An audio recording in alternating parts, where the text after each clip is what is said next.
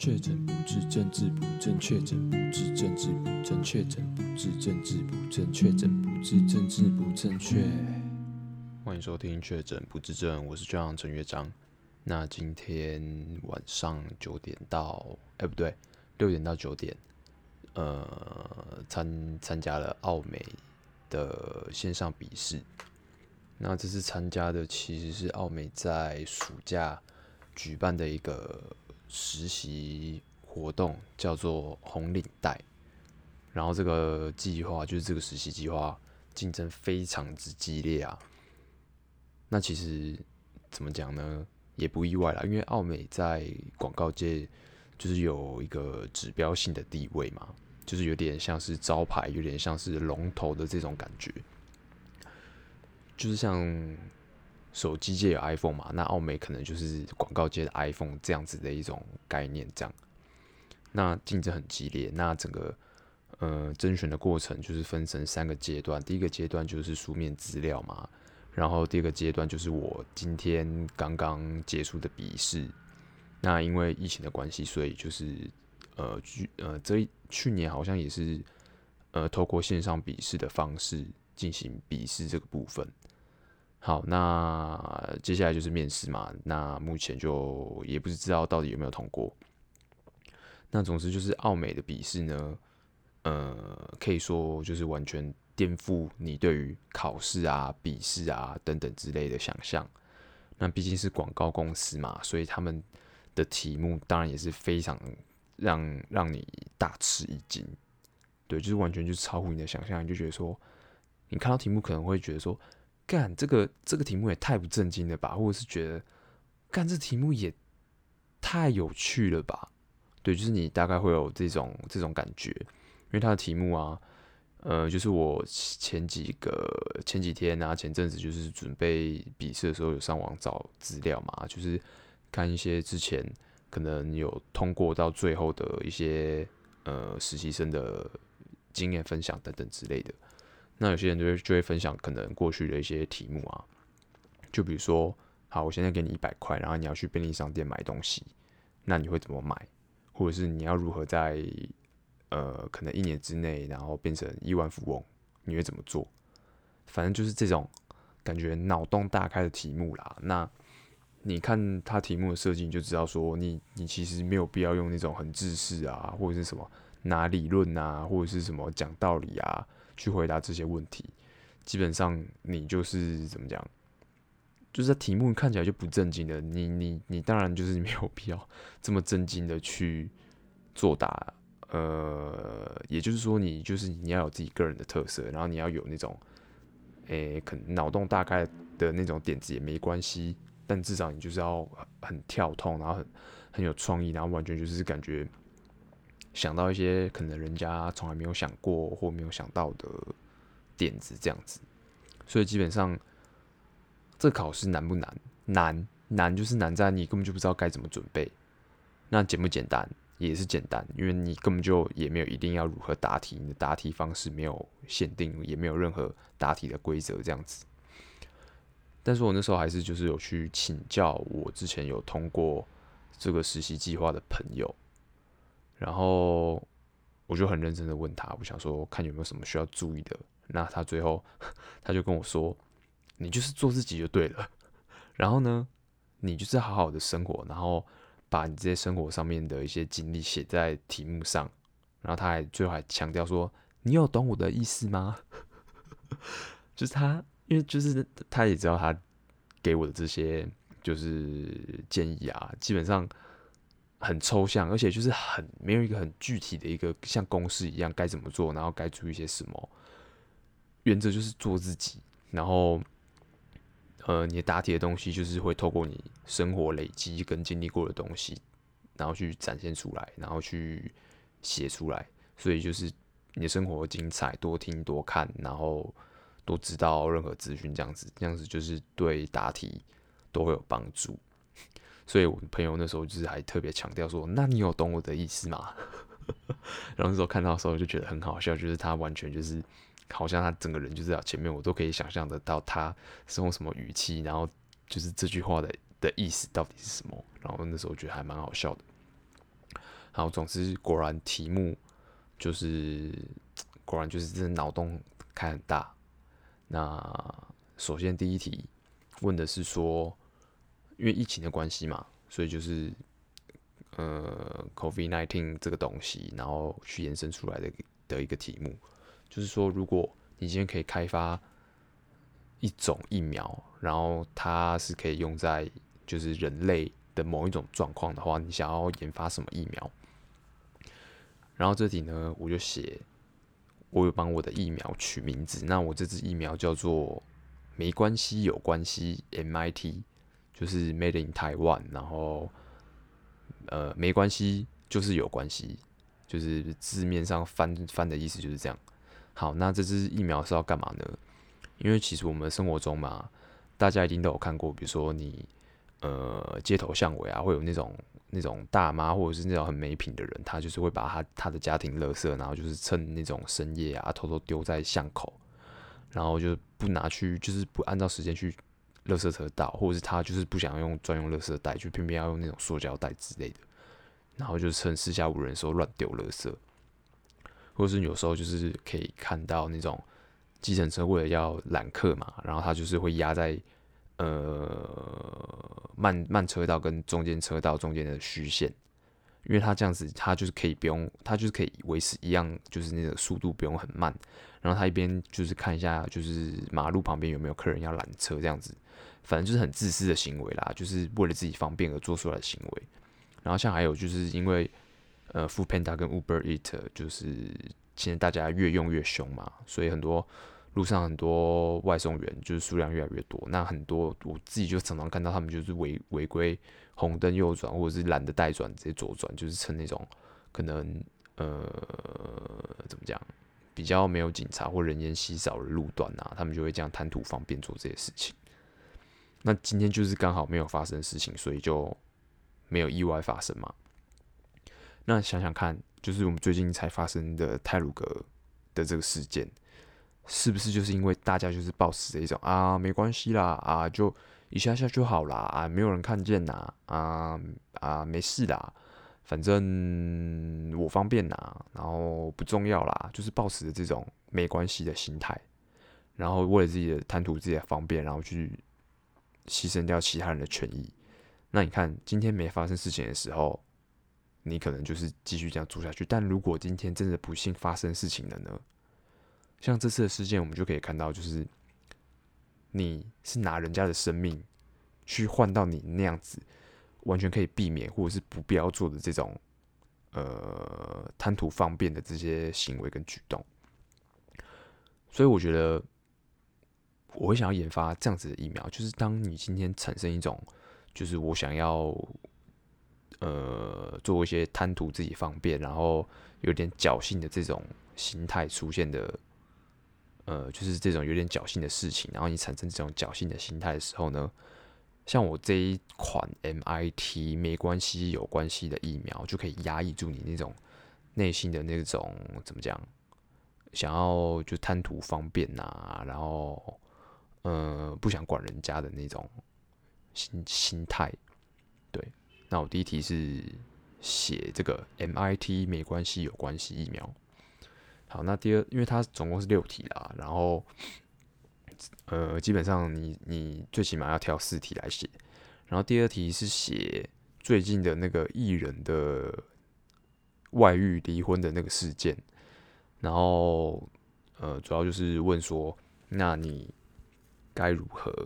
就是成功的离婚，并且保有。你原本的代言，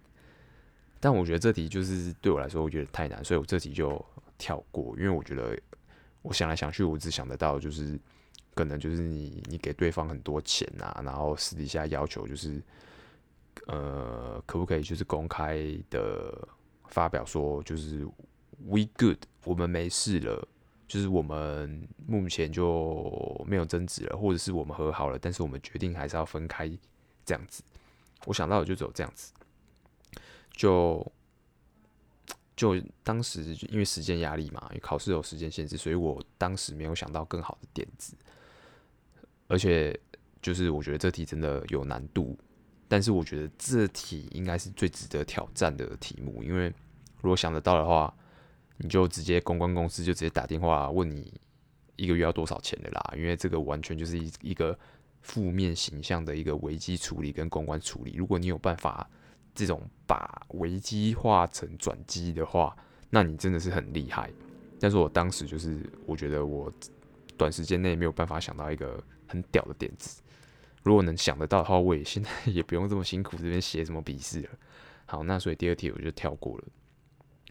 那接下来第三题的话是，呃，如何让台湾的小北百货变成台湾的唐吉诃德？就是要怎么让像我们台湾这种小型百货公司变成国际知名的这种连锁、连锁、连锁杂货店这样子？那这题我也觉得其实很难，但是如果想得到的话，我觉得基本上就直接吊打很多人了。因为其实这个题目就是牵扯到很多啊，就是牵扯到你一个品牌如何去营造，如何去经营，如何让你的整个品牌的力量展现出来，然后变成一个大家都有记忆点啊，然后大家呃也都认识的品牌这样子，这个很难，这个我已经完全牵扯到一个。经营品牌的概念了，然后这个我觉得这是非常非常高端的题目。如果想得到的话，我觉得基本上也是各大品牌端可能也是直接找你去当他们的可能行销部门的重要职位了啦。真的不容易，真的不容易。所以因为时间之下，然后加上我的脑子没有这么充沛，所以我呃当下没有办法马上想到有如何让。小北百货摇身一变变成台湾的唐吉诃德，我觉得太难了。我觉得光是唐吉诃德的那只大企鹅，我就觉得啊，太难了。小北百货要要选什么吉祥物，我觉得基本上它的那个视觉那个 icon，我觉得都是一个非常困难的题目，所以我就果断跳过。好，那这是第三题的部分，我跳过了。那第四题的部分是。如果你就是现在身处一个高科技的时代，然后你可以自由选择身体的一个器官做替换，那你会选择什么器官？那这题其实我想了很久，因为我就觉得可能就是比如说什么大脑啊、什么眼球啊之类的，就是感觉比较适合拿来写，但是感觉很多人会想到这样子就有点 low 掉了。所以呢，我最后最后。也不算是逼不得已啊，就是我觉得，就是我如果想要有点创意，然后但是又可以发挥的话，以身为一个男性的我，我就选择写把我的生殖器改造成机械屌。我就想说，算了啦，反正题目就是脑洞开这么大了，那我这样子就是开脑洞应该也没差吧？因为他们也感觉也不想要看到什么像学术论文啊，然后我还用什么理论啊。用什么东西，然后去去什么参考文献去这样写，所以我也直接脑洞直接把它开到满的啦。我就写机械掉，那为什么呢？我当然是有理由，当然不是乱写的啊。然后我就我就写说，就是因为机械就是这样子比较好控制嘛。因为身为男性的应该都知道，就是我们的那个部位并不是这么好控制，它基本上也可以说是非常不受控的。就你可能早上起床，它就不受控。然后，或者是你中午，比如说你你国小的时候在学校睡午觉，啊，你起来要上第一节课啊，它就不受控，或是你也没干嘛，或者是你就正在上课，你什么时候没做，你也没有接受到任何刺激，它就不受控。所以我就写说，那这样子这种不受控的状态，就是就是可以透过科技的方式让它得到一个排除嘛。就比如说，你就不会这样站起来，然后顶到桌子，或者是你要那边弯腰讲话之类的。然后我就，这是我其中一个理由。那第二个理由呢，就是我自身经验，就是我小时候就是学校不是操场会有那种杆子嘛，就是可以爬杆。然后我那时候第一次爬杆，因为我就想说我第一第一步要先跳高嘛，能跳多高就多高，然后再慢慢往上爬。所以我国小的时候，我第一次爬杆，我就直接助跑冲刺，然后跳到杆子上面。结果呢，我就直接直接我直接我的生殖器直接撞击那个铁杆。然后我当下痛到我整个就是从我下面的蛋蛋，然后痛到慢慢往上延，蔓延到我的肾脏。反正我反正我就是这个也是我的其中一个理由。然后加上因为我平常会打篮球嘛，那常常就有些那种长得比较高的，他只要一跳起来，膝盖就直接差不多到你的生殖器了，有时候直接撞到就真的很痛。所以我第二个理由就是用我的铁蛋去对抗篮球，就是用我的铁球对抗篮球啦。那这是我就是想要把它改造成机械屌的另外一个理由，就是这样子的话，就我可以就是避免掉很多伤害或者是一些手脚不干净的对手这样子，对啊，因为我其实那时候觉得写写大脑，我觉得这个太没有创意了。然后写什么眼睛，然后我就觉得说眼睛感觉就是灵魂之窗，如果把它改造成什么机械的，那我就觉得你就失去了灵魂。所以我后来我就觉得这两个我就不想写。然后后来我其实又打算要写胃，就是改成机械胃，这样我就可以吃到很多美食。但是好处好像就只有吃到很多美食，好像就没了。对，所以我那时候就觉得很难。但是呢，我后来发现，就是就是我有一个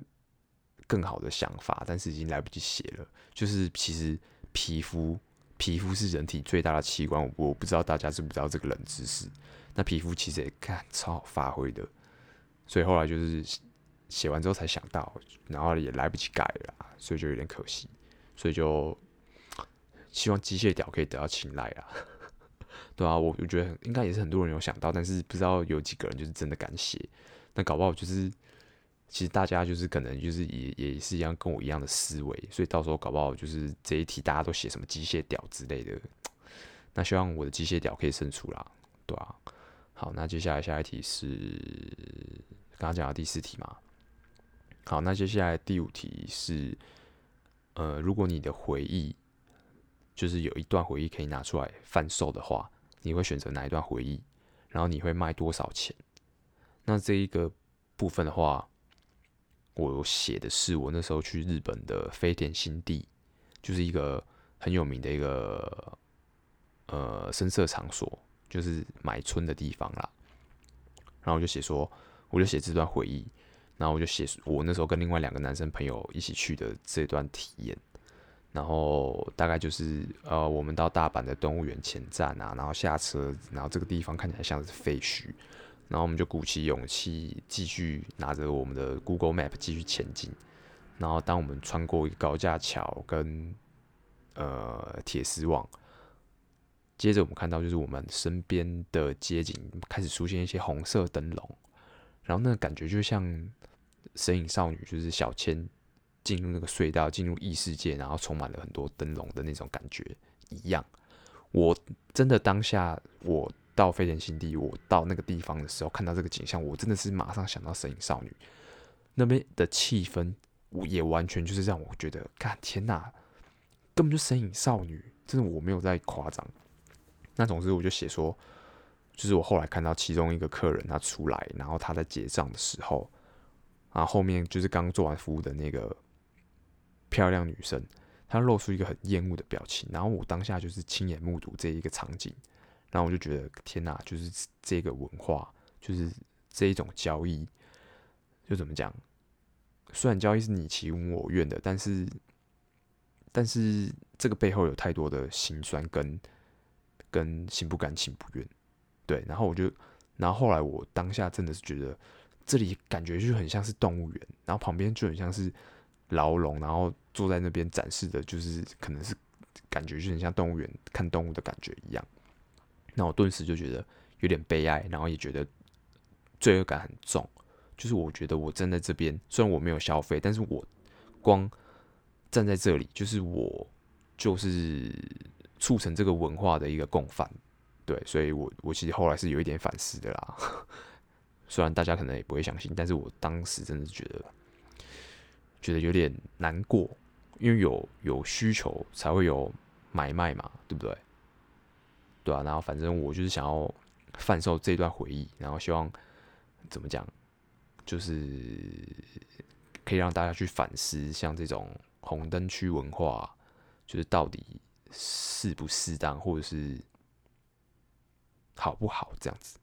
然后我我贩售的金额就是五千块，那我我是觉得说五千块嘛，就差不多是飞天新地，它好像一次是十五分钟还二十分钟吧，反正就是那那个单位的基本的均销，大概大概是五千块，如果我没记错的话。我就想说，如果如果你愿意跟我购买这段回忆的话，我希望它可以让你反思。但如果我这段回忆没有办法让你有任何反思的话，那也至少让你少去那个地方嫖一次嘛，对不对？至少让你少嫖一次啦。我是这样子定价，用这样子的想法去写。好，那最后一题就是写说，就是比较跟现代传播科技有关，就是。试问，就是现在 Podcast，然后还有最近的 Clubhouse，还有 Facebook 最近要推出的 Soundbit，是 Soundbit 吗？有点忘记。反正就是声音文化、声音 APP，可能接下来会越来越多人去使用这样子。那就是题目就问说，那你觉得之后就是下一个会爆红的声音的 A App，它可能会是用什么机制，或者是有什么功能之类的？那这个部分的话，因为我自己有，你看我现在就在录 Podcast 嘛，然后之前 Clubhouse 我也是就是在第一波就进去了，所以我基本上对呃声音的发展趋势不是说完全没有概念，对，就是有一点点概念这样子，不能说是很懂或者是看得很准，但我自己是觉得，反正声音这一块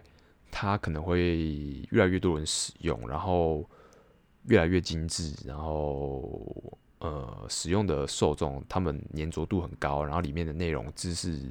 的纯度跟知识的浓度也会很高，但是我觉得还是有点难以击败影像的吸引力，所以我觉得像什么 Podcast 什么之类的，它不可能会去取代什么 YouTube 啊干嘛的，就是影像还是有它无可取代的吸引力，那声音它可以，呃，它会有一块。呃，使用比例，然后就是专注在声音这一块，但是没有办法去取代影像部分。那未来会有什么发展？我个人是觉得说，像那种我是写声纹、声纹、声纹特效、声纹模仿，就比如说，呃，我今天在上面可以挂一些类似像我弹电吉他可以挂效果器吧，那我就可以做出千变万化的音效。那比如说，我们现在不是拍照会挂滤镜吗？或者是修图，然后我们可能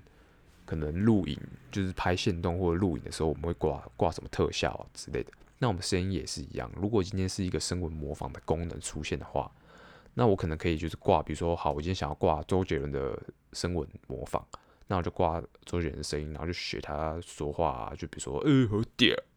或者是比如说我我也可以挂徐玮宁的声音啊。然后就学他用那种，就是有点破破台语，然后就说台语，去讲下困下困之类的。对，我觉得这是一个有趣的点啊，就是可能有这个功能之后，大家会因为想要使用艺人的声音嘛，或者是偶像名人的声音，这基本上就已经是一个卖点了。然后你可以比如说，比如说你你挂虚伪你的声音，然后讲学周杰伦讲很屌，很屌，或者是你用。周杰伦的声音，然后去去去讲一些他不会讲的话之类的，那我觉得这就是一个有趣的点，然后大家可能会想要试试看。所以我第一个是写这种声纹模仿的功能。那第二个，我是真的很实际的觉得，如果下一个声音的 APP 要出来，它有办法做到，比如说呃语言的即时转换，就是我不知道大家之前有没有 Clubhouse。就是你在上面虽然可以很及时的跟人家交流，对不对？但是它还有一个很大的限制，就是说，如果你今天不会讲英文的话，你始终都是待在中文聊天的聊天室里面。如果你会一点点英文，你可以进入英文的聊天室，没错。但是世界上还有这么多国家，你会西班牙文吗？你会什么荷兰荷兰文吗？你会印尼文吗？你为马来西亚文吗，就是你还有很多语言是你不懂的，那这也代表说你的交流不管怎么样，你还是会受到一个语言的限制。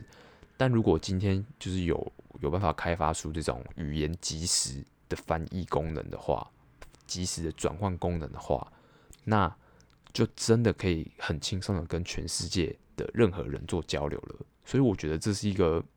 破坏式创新。如果真的有办法做得到的话，那我觉得会蛮屌的，就是真的。蛮酷的，这是我想到的啦。然后，这最后一个我写的是，就是因为跟声音有关的应用嘛。然后因为我平常就是有在录音嘛，就是编曲、弹吉他干嘛干嘛的。那其实我之前可能前面集数有分享过，就是你我练如果今天要录一个 cover 影片，那我事前要先练唱，然后呢，我要练弹弹，就吉他吉他的部分要弹好，这样我才有办法再做录音的这一个阶段嘛。那钢琴也是一样，我就是要先练好，先弹好，我才有办法录音啊。那如果今天变成说，就是有一款功能，我可以直接用哼的，就是我直接用嘴巴去唱，然后呢，我挂乐器的特效，然后它就可以帮我自动校正它的音准，然后跟它的音色的话，那我觉得干就是这个超棒的，就是我以后写歌或干嘛之类的，我就可以在编曲上，我就可以直接用我的。喉咙去哼歌，然后挂效果器，然后这样我就可以同时操作许许多多的乐器。只要我认识的音色，然后我想得到，我就可以拿来用。那这对我来说，我就觉得说编曲变成一件很好玩、很方便、很快速、很有效率的事情。对，那我也不一定要接受什么真的很专业的技术训练，或者是我一定要音乐科班出身的，就是理论的部分我就可以自己再去补强。但是乐器演奏的。这个技术层面的话，我就可以克服了，所以我就觉得干这样其实还蛮棒的。所以我最后一个就是我写的是这一点。对，那以上就是我的答题内容啦。对啊，自己自己应该给个八十分啊，对啊，因为毕竟还是有时间限制嘛。然后就是像我第那个机械屌那一题啊，我后来想一想，觉得干皮肤真的比较好写。因为像我这样夏天怕热，冬天怕冷，如果有机械皮肤，我可以直接控制温度的话，我就每天晚上都可以睡很好啦，对啊，就不会被太热或者是太冷啊，就是睡不好这样子，对啊。后来觉得皮肤真的超好发挥，如果让我重写的话，我应该会修改那一题，对。那总之，反正奥美题目嘛，就是这个实习计划的题目，就是真的很酷，然后写的也很开心，这样子，对啊。那希望真的最后可以过关斩将到面试阶段，然后可以顺利录取啦。对啊，因为毕竟你看出这种题目的公司，你不会对他们就是公司到底实际上什么样子感兴趣嘛？就很想要进去去认识认识这些干奇葩的人啊，然后这些怪小怪小要出这种脑洞开这么大题目，就是想要知道他们到底长什么样子，就是实际上到底是怎么样的人啊？反正就是一间让人蛮好奇的公司啊，对啊，那之后就能做的都做了啦，那现在就是一切就就交给命运的安排了，对，那之后如果顺利的话，然后甚至有进去的话，会再分享给大家这样子。好，那我们这集的节目就先到这边，下期见，拜。